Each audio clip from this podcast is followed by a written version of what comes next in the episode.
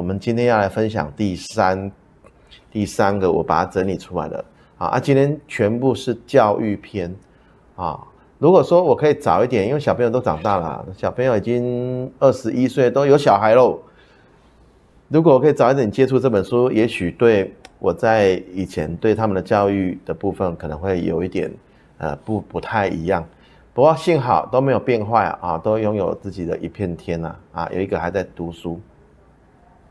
那我想分享的是说，像昨天是还蛮有成就感的，我就分享，然后现场呢就有。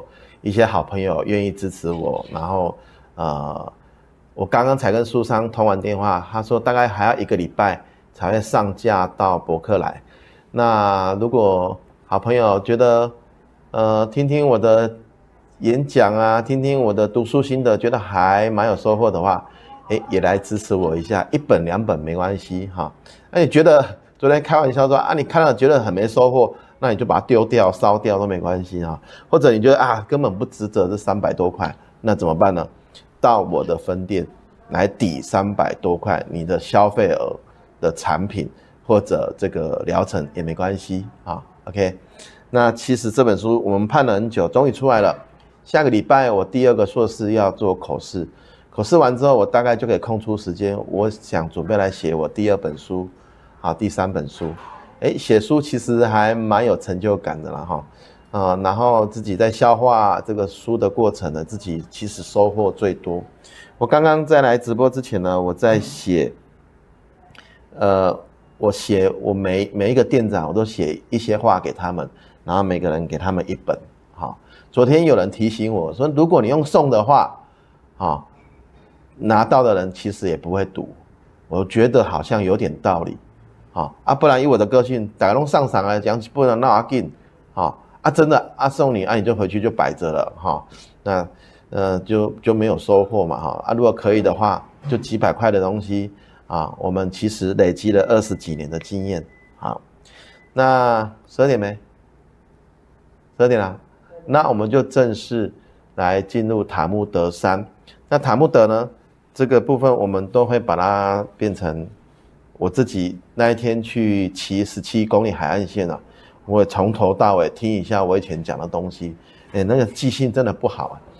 我边听啊边骑，越骑越快，才知道说，哎哦，靠仔个北外哈啊，以前讲的很多东西，哎，又回来重复了一遍，还蛮有收获的。这样有没有很自恋呢？哈，好，我们就进入这个塔木德三啊教育篇，其实他好几篇呢都在讲教育。犹太人认为家庭的气氛跟家庭的教育中，对于小孩子会发挥很重要的因素。也就是说呢，他们认为，呃，小孩子的教育呢有两个很大的环境需要去处理，一个就是物质的环境，一个是心理的环环境。啊，去想象一下，在物质匮乏跟物质丰厚的环境下成长的小孩子会有什么变化？啊，之前我们有提过嘛，哈，物质比较好的环境之下会培养什么样的人格特质？比较差的之下会培养什么样的人格特质？这个还是要靠父母亲去做一个抉择，哈。再来就是心理环境。好，那家长呢，一定要创造良好的家庭气氛，父母之间、家长与子女之间要相处的融洽。所以呢，我们看一些比较有问题的小朋友，其实就是家里面父母之间啊相处的关系会影响蛮深的哈。父母是最好的榜样啊，尤其呢要培养小孩子哇。这本书一直从头到尾都在讲这这几个东西啊。他们希望培养小孩子胆识、勇气跟魄力。胆识、勇气跟魄力，啊，包括自己也一样啦。但是他们从小就要培养小朋友这三个东西了，好，以孩子的方法消除他们的恐惧心理。他小孩子一定有他恐惧的地方嘛，啊，你不要去反驳他。从小培养他们的独独立性、自信心。这边又讲一次自信心，不要过度的呵护，鼓励孩子面对自己的困难。然后试着让他们自己去克服，哈，不要让他们有依赖性，哈，要让他们知道自己是有能力解决遇到的问题跟困难。好，这一句这一句话很重点啊，就是孩子的毅力取决于家长的意志。孩子有没有产生毅力啊？家长的意志非常重要。可能你跟他谈了一件事情，你先把你的原则先破坏掉了，那孩子当然就没有毅力啊。啊，所以既然讲好了，就要去实践。好，所以呢，孩子的毅力取决于家长的意志。好。不要强迫孩子否认令他们感到害怕的东西。比如说，孩子啊，你去仓库帮我拿个什么东西啊？仓库很黑，不要，我害怕，我不想去。这个时候你要有同理心，哈，要当孩子感到你认同他害怕的东西的客观存在的时候，他们才会相信我们要帮他解决害怕的那个解释。好，比如说，我们可以这样这样讲，我小时候也很怕黑啊，好，那你就把灯打开就好啦，类似这样子做解释，他们会觉得你有认同他，他们才有办法用自己的力量去克服害怕这件事情。好，那现在犹太人呢，在培养孩子的毅力部分，这边有十一二点哦，我想就拿出来跟大家来分享一下。第一，就是从小事情培养。毅力这种东西是小朋友当然是没有嘛，就几分钟而已啊。可是呢，我们之前有分享一本书叫《原子习惯》，就跟他讲的一模一样，就是从小事情，从一点一滴，慢慢的培养他，急不得的，啊，可以去看，回头看《原子习惯》，啊，每天进步一趴，啊，每天进步一趴，一年可以进步二十几倍，好，OK，好。第二，孩子自己能做的事情，家长。绝不插手，也不要包办他的事情。这个我很有印象。有一次呢，我的子女哈到我们家啊，就是一个比较呃国小三年级，一个还刚还还在读幼稚园。好，OK，那要出门的时候，他就说：“阿贝阿贝，那个妹妹要帮他穿鞋子啊。”我就回他一句：“你是他姐姐，你要帮他穿啊。”啊，他很无奈啊，就帮他穿了。好，所以我觉得孩子是有能力做一些事情的。说家长绝不要插手，就让他去碰，就让他去做。好，学会拒，呃，第三，学会拒绝，拒绝什么？拒绝小孩子的要求。好，以前呢，我印象很深刻，我爸爸呢带我们去夜市啊，看到一个那个玩具车很想要，就在地上打滚，在闹，说我一定要。好，那爸妈就是不想给你，就要拒绝你啊，拒绝也要有方法。那时候傻傻的哈，我爸妈就说：“我们家已经有一台了，你不知道吗？”我就说：“有吗？有吗？” 然后就被骗回家，回家之后就忘记了啊。第三就是学会拒绝，第四呢要学会撤退，就有的时候也要退让一下啊，也不要给小朋友觉得挫折感太重啊。第五呢要延迟满足，小朋友要的东西不能马上给他，要延迟他的满足点啊，不能给了就要拒绝。你愿意给的，有的时候要延迟满足，适时的给一点挫折。第六，帮助制定学业目的和计划。这小朋友要做计划，其实是有点难的嘛。我们可以帮他做计划，而且写成文字、签名、盖章。啊、哦，这个我想，这对教育来讲就是很简单的。我们我觉得我今今今天分享的，其实就跟我们在跟我们的。公司的伙伴在谈的其实差不多了，啊，员工与主管之间啊，向上管理、向下管理都差不多。好，第七呢，适当的挫折教育，哦，这点我就想到我们在呃塔木德一的时候，后来其实我的店长有些在忙，没有听到我们的直播，我后来有跟他们讨论这个塔木德一的内容，其中有一句呢，他们叫我多讲几次，他们要写下来哈，这个就是。在讲挫折教育，我这边再跟大家来分享一次，我自己其实蛮喜欢的啊，这几句话叫做“请主降下磨难，考验我对主的信仰；请主降下苦痛，把我和普通人区分；请主给我逆境，让我成功。”哇，你看他希望他的信仰的主要给他磨难，要给他痛苦。为什么呢？因为我不喜欢，我不想要当普通人，让我跟普通人区分。啊，请主给我逆境，我想要成功，请让我成功。这太棒了，都可以做座右铭了。好，第八呢，要求孩子读书的时候要一心一意，比如说吃饭的时候不要读书啊，啊，该玩乐就玩乐。啊，该读书就要一心一意这培养注意力。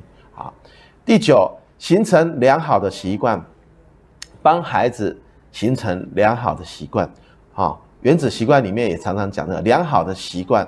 好，原子习惯会造就后面良好的成功的个性跟气质。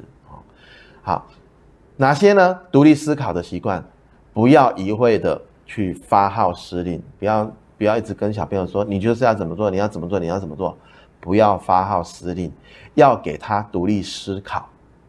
第十，给孩子找点需要长期支持的事情做，啊，也比如说啊，请他写日记啊，啊，请他整理家务啊，啊，这些都是可以培养他可以做一些长期坚持的事情。第十一呢，培养孩子乐于助人的精神。这一点真的是很高尚的品德了啊！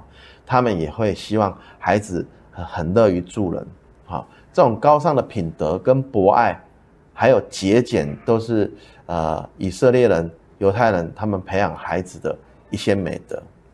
好，接下来我就很有感受了。他说，如果孩子跟你要零用钱，太好了，这又是另外一个阶段了。哈，要零用钱必须要好好的工作。以前呢、啊，我这个部分我跟我太太有曾经有很大的争执啊。他说小朋友做家事本来就应该的，为什么要给他零用钱？好，所以我现在回头来看这本书，我觉得这个蛮还不错的。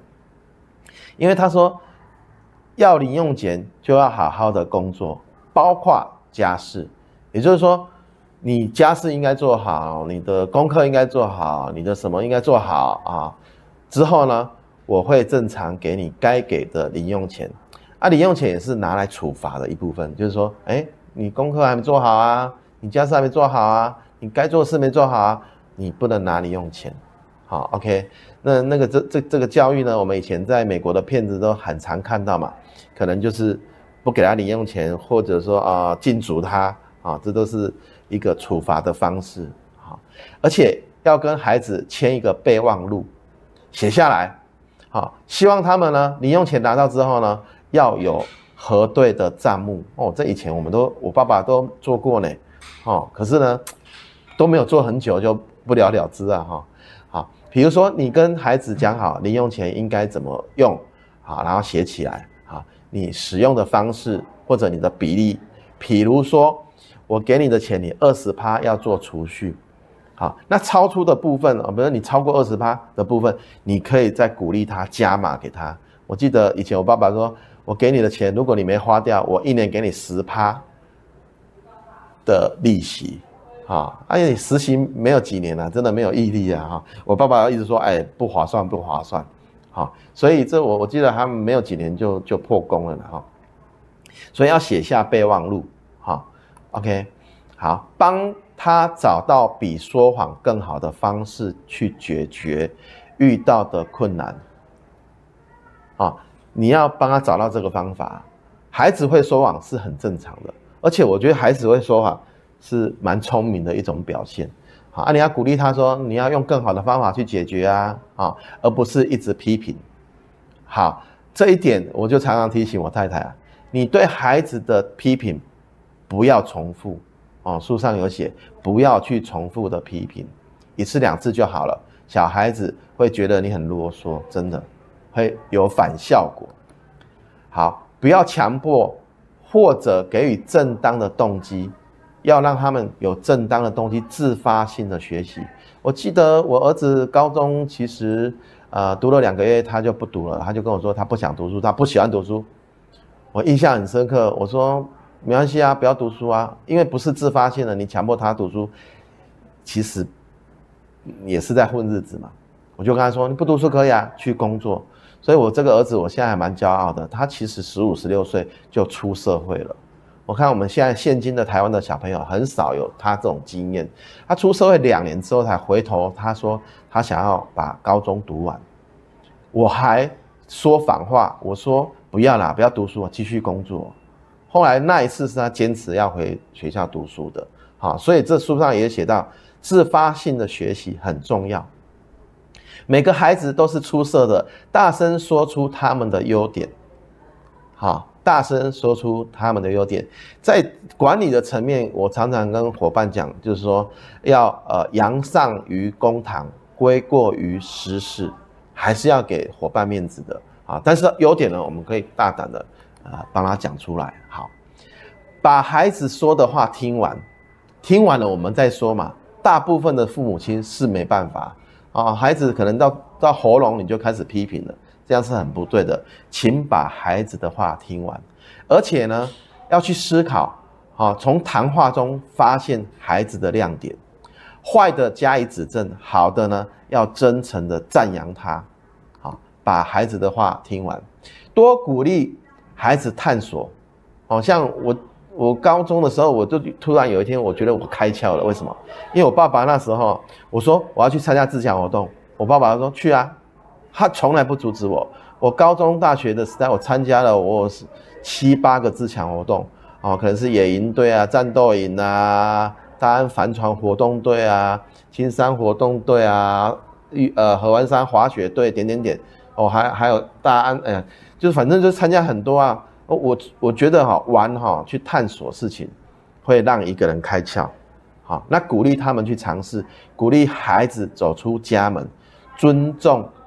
会产生自信，尊重会产生自信，啊，像这两天我的侄子从高雄上来，他妈妈也是把他丢丢去车站，让他自己坐车上来，啊，这是很棒的啊。他今年才要国小毕业，啊，我记得我国小小朋友国小四年级的时候，我就送他去坐啊那个客运，然后跟爸爸妈妈讲好他什么时候会到，爸爸妈妈就在那边接。其实小孩子都做得到的，不用太。过度的去保护真的好。犹太人交朋友非常慎重，绝不滥交朋友。朋友分三种，大家可以参考一下。他说呢，一种叫面包，就是不可或缺，一定要有的嘛。第二种叫酒，偶尔需要啊，我可能是每天需要了啊。第三种像狗，不注意会引跳蚤上身啊。我们再讲一遍，他说呢，朋友分三种，一种是面包，一种是酒，一种像狗，不注意会。引起跳涨跳蚤上身，所以呢，他们不会乱交朋友的啊。但当他们认认定你的时候，你就是他最好的朋友。优秀的孩子是不会孤独的。我常常跟朋友说，当你够优秀的话，你是不会孤独的。你不用担心你以后没工作，你不用担心你没有朋友，你不用担心赚不到钱。优秀是可以培养的，优秀的孩子不会孤独。好，愚蠢的伙伴比敌人更危险。我记得上一上一次我们在分享《不受伤创业》这本书的时候，他说好的点子、好的商品，那个都很重要。但是如果你遇到猪队友，那就惨了。啊，这个也是这个意思。啊，愚蠢的伙伴比敌人还要危险。所以其实我们在经营事业，其实我这几年学到说，如果遇到比较猪队友的这样的状况的伙伴，我会。毅然决然的这个做处置，像最近我们就有建议分店做这样的动作哈，因为公司会越来越好，公司越来越大，伙伴真的要跟上哈。做孩子孝敬长者的模范，这就是其实窈窕佳人一直在讲这个，我会鼓励他们要孝顺父母，要孝顺父母。有机会我们来谈这一块，好，做孩子的楷模，我们就是最好的这个。楷模啊，儿子孩子都会看着我们，OK，我们怎么对父母，他们就怎么对父母；我们怎么用钱，他们就怎么用钱。啊，好，给孩子自由的空间，最好的礼物就是放手，放手，请放手吧，给孩子最好的空间。灾难是好事，饥饿才能唱出动听的歌。把惩罚的目的告诉孩子，啊。我为什么要惩罚你？批评前先说优点，这就就是以前人家讲管理的层面，就是要三明治管理，就是说我对你呃的优点来阐述啊，接下来我批评你，然后再讲一些优点。三明治管理法就是你不要一味的就是批评他的缺点，这样对小孩子来讲是蛮伤害的的一一件事情。好，那他们也说外语学习越越早越好，培养孩子扮演教师的角色。培养孩子扮演教师的角色，你知道吗？小朋友其实很爱当老师的哦。你给他一个任务，叫他当老师，他会表现得很好，他会表现得很好。比如说，我我我女儿爱煮饭嘛，我说还哎，你可不可以煮个什么东西给我吃？哎，那 YouTube 看一看，然后就煮出那个那个那个番茄炒蛋了，哎，还炒得不错啊。啊，你鼓励他啊，从此以后啊，呃，这一阵子他们在家里，那个女儿跟男朋友，我们都。食材买回来叫他们两个煮，我们就那边准备赞赏他就好了。哇，多省事啊，对不对？哈，想象力比知识更重要。好奇心是每个孩子探索世界的动力，哈，所以不要阻止他们好奇。好，那个热爱知识从爱书开始。我以前买好多书给我的小朋友，哦，那我也试着陪他们读了哈，但是小朋友真的是。呃，没办法勉强，喜欢读就会读，不喜欢读，你买再多放再多也是一样的哈。像，呃，我就说我我们跟小朋友的教育哈，会讲到很多事情是重复的，然后女儿就说：“爸爸，你讲过了。”我说有点生气，这也是我出书的一个这个初衷之一啊。我把它出出书之后啊，家里放满满的啊，以后有一天你一定会拿出来看嘛。那我的精华都在里面，OK。兴趣是成功的第一任教师，也就是说，孩子如果有任何兴趣，如果允许，你就支持他，他会朝朝朝他的兴趣走。你支持他时的时候，他会表现得很好。我记得我们以前花很多钱在这个部分，小孩子要骑马啦，小孩子想要射击啊，哦，那很贵呢，哦，小孩子想要画画啦，学钢琴啊，我还买买钢琴呢。后来他三分钟热度。我觉得钢琴很占位置。我在几个月前，呃，他他没有兴趣之后，几个月后我就把它卖掉了。我的决断也蛮快的哈，我不会放在那边晒衣服啊哈。好像以前花很多钱在做这件事情，不过应该现在回想起来，他们应该都还蛮有收获，不管有没有在这个地方成就。动摇原则就是毁灭孩子，所以你跟他的讲好的原则一定要坚持。不然会毁灭掉孩子。好，认同孩子等于鼓励孩子，要常常认同他。好，当我处罚孩子的时候，我在生气吗？我不生气的时候，我能不能处罚孩子？这在讲父母亲的 EQ。啊，当我处罚孩子的时候，我有在生气吗？我不生气的时候，我能不能处罚孩子？EQ 很重要，这个其实也适合在职场上。啊，你想一想，当你生气的时候，你有没有办法去惩罚你的员工？啊，当你很开心的时候，你有没有办法生气？啊，EQ 真的很重要。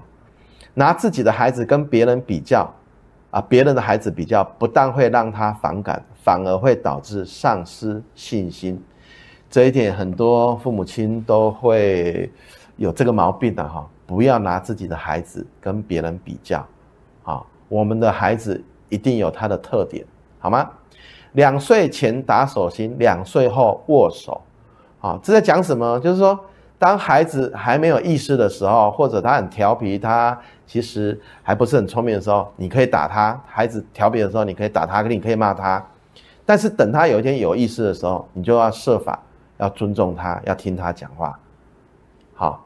所以在这之前，无论他哭闹，都不要去理会他。可是，在这之后，你要试着跟他沟通。